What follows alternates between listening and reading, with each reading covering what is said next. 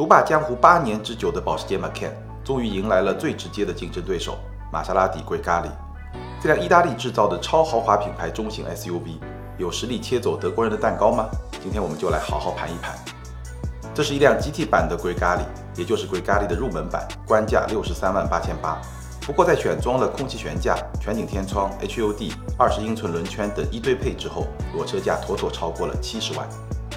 有点遗憾的是，我们没有找到搭载四代 EA888 发动机的新款 Macan，因为虽然已经上市一年，但是呢，芯片荒严重限制了新款 Macan 的交付量。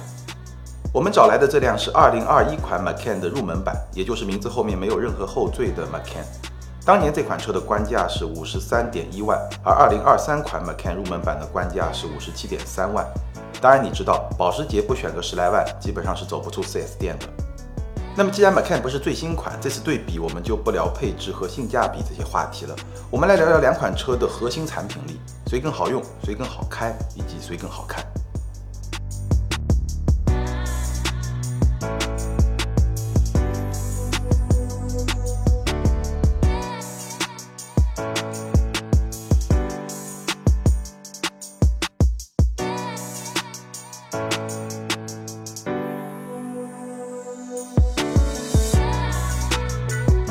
所以更好看的答案很主观，大家自行判断。外观部分我只说一个客观指标鬼咖喱的车长比 Macan 长出十几厘米，轴距长出接近十厘米，甚至比卡宴还长。所以它能解决 Macan 后排局促的最大痛点吗？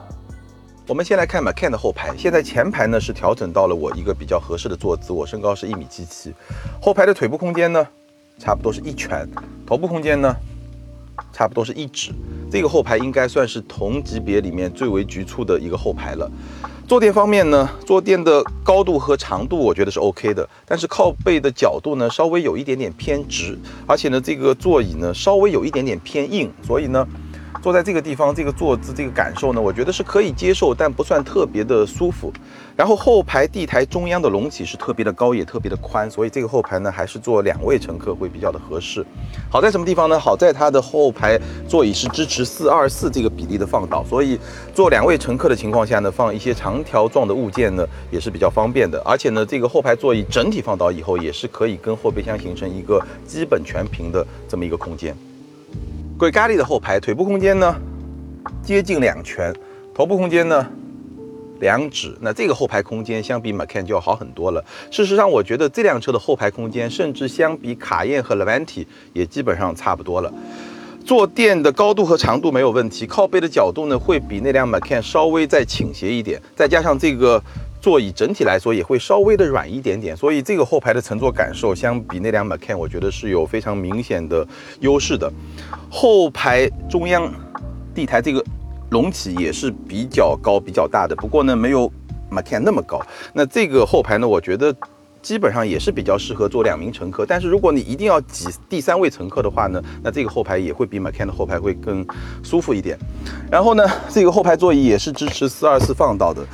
整个座椅放倒以后呢，也基本上跟后备箱形成一个全平的空间。然后这两辆车在第二排座椅竖起来的情况下，后备箱的空间是差不多的。只不过呢，这辆 Grecale 它的后备箱的门槛跟地台是齐平的，会比 Macan 更低一点，所以呢，放东西可能会更方便一点。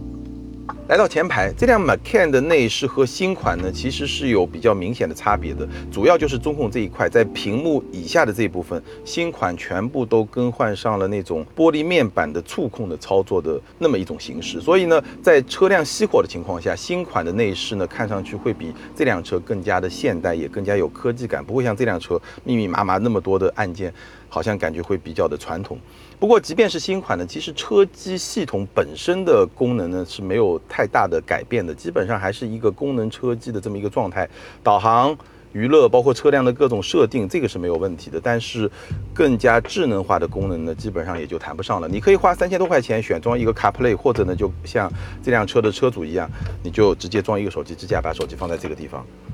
然后呢。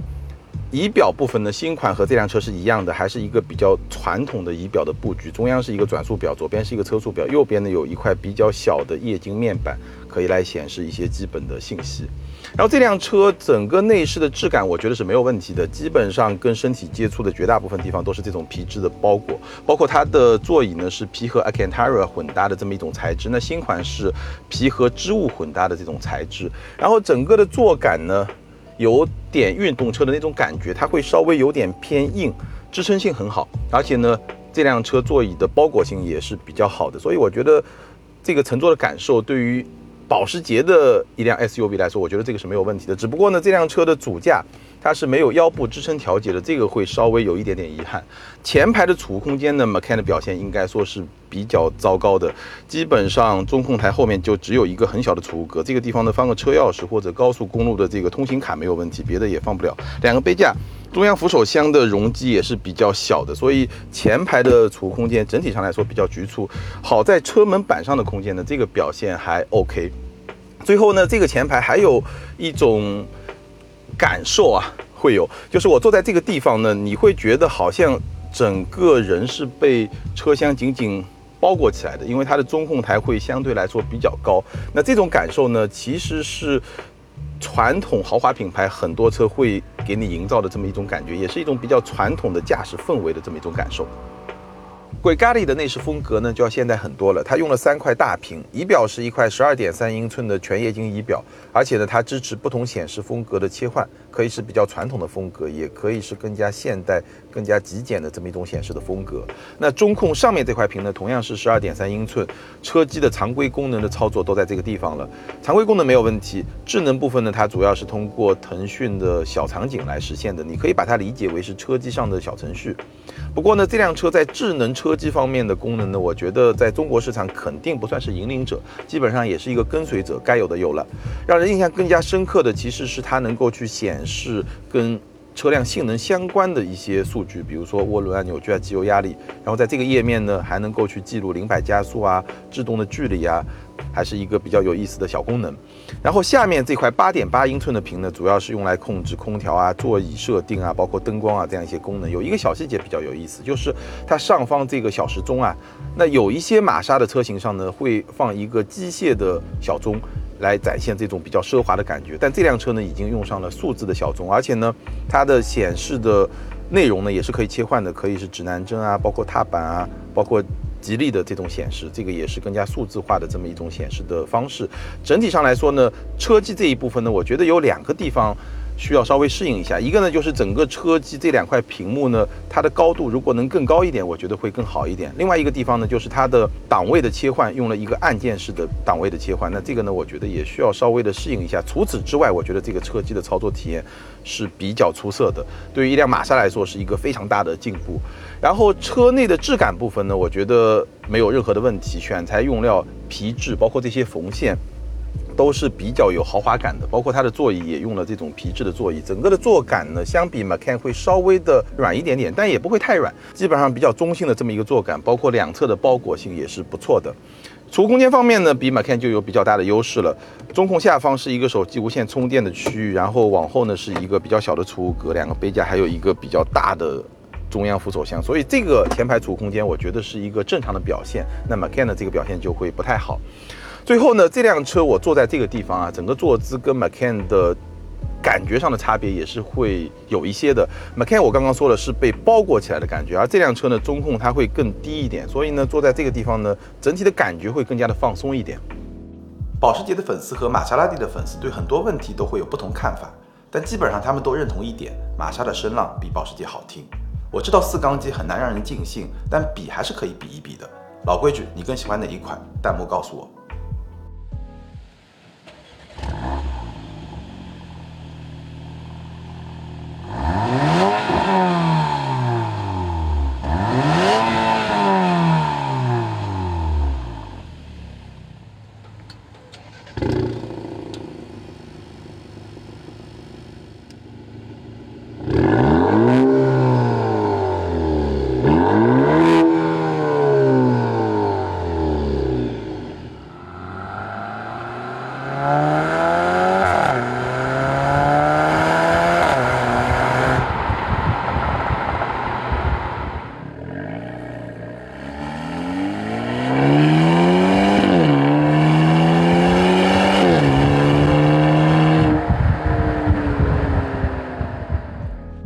下来聊聊两辆车的驾驶感受。Macan 很像一台披着 SUV 外衣的跑车，它的底盘非常紧致，操控响应很积极，同时转向手感非常细腻，让你能够很精细的去控制车辆。不过转向助力比 Gregari 要小很多，打方向需要更大一点的臂力。另外，1.3圈的转向比设定不是很直接、很运动的设定。Macan 的悬架硬度有三档可调，相比 Gregari 整体而言会更硬一些，尤其是在最硬的那一档，几乎会把所有路面信息都传递给你。但保时捷的厉害之处在于，这个偏硬的底盘同时非常有韧性，它不会给你坐沙发的感觉，但你也不会觉得颠，你更直观的感觉是很紧、很扎实。相比之下，Gregari 更像是一台抬高了底盘的 GT，它没那么拼命的去追求运动感，而是努力成为一台很好开的车。它的转向手感要比 Macan 轻很多，哪怕最重的那一档，也要比 Macan 最轻的那一档更轻，对小姐姐们显然更加友好。转向比的设定更加直接，只有一圈出头。大大减少了转弯时需要接一把方向盘的机会。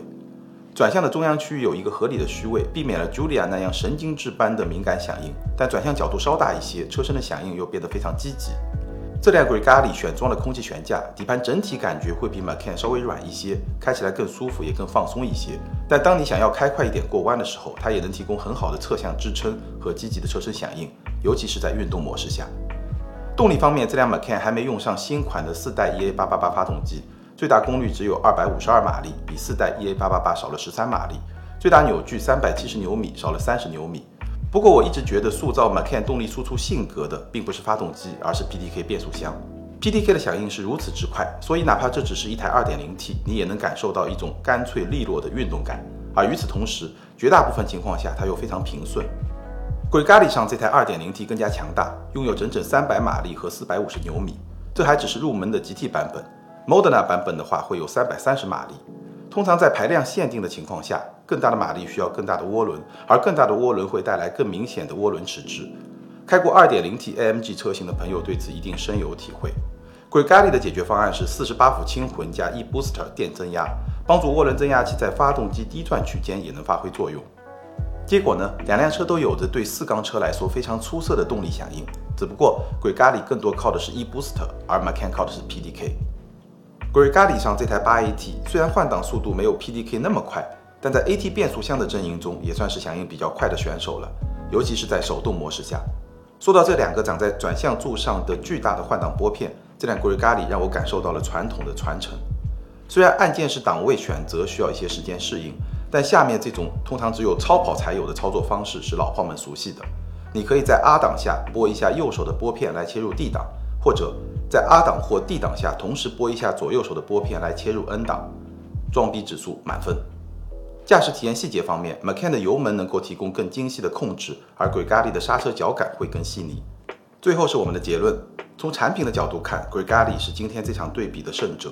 它有着更好的实用性和更现代的驾驶舱。而且对于这两款车的大部分目标用户来说，更轻松的驾驶感也会更加讨巧。因为真正的驾驶爱好者恐怕不会选择 SUV，或者至少不会在一辆 SUV 上投出太多的驾驶激情。